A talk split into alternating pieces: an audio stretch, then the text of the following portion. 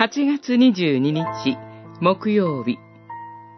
主が私たちの中におられる。吉明22章。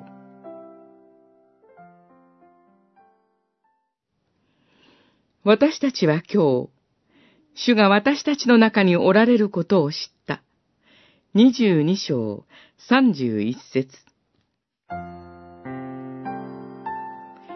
ヨルダン川の東の三部族が主に対する配信行為をしているのではないかと、イスラエルの他の部族が疑い、一触即発の危機が生じました。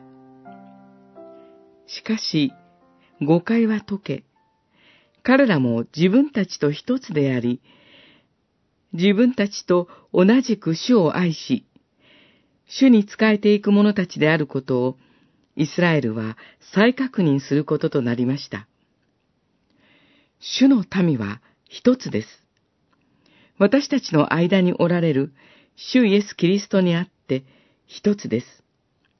主イエス・キリストを真ん中にして、一人一人が主に結ばれることによって一つです。それは何よりも、主イエス・キリストの贖いの血をもって一つとされているということです。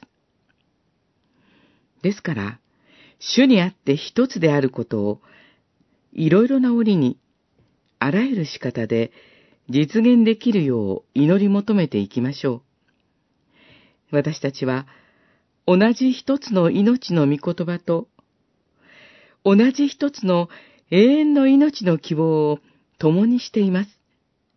教会はこの大きな喜びの中で生きています。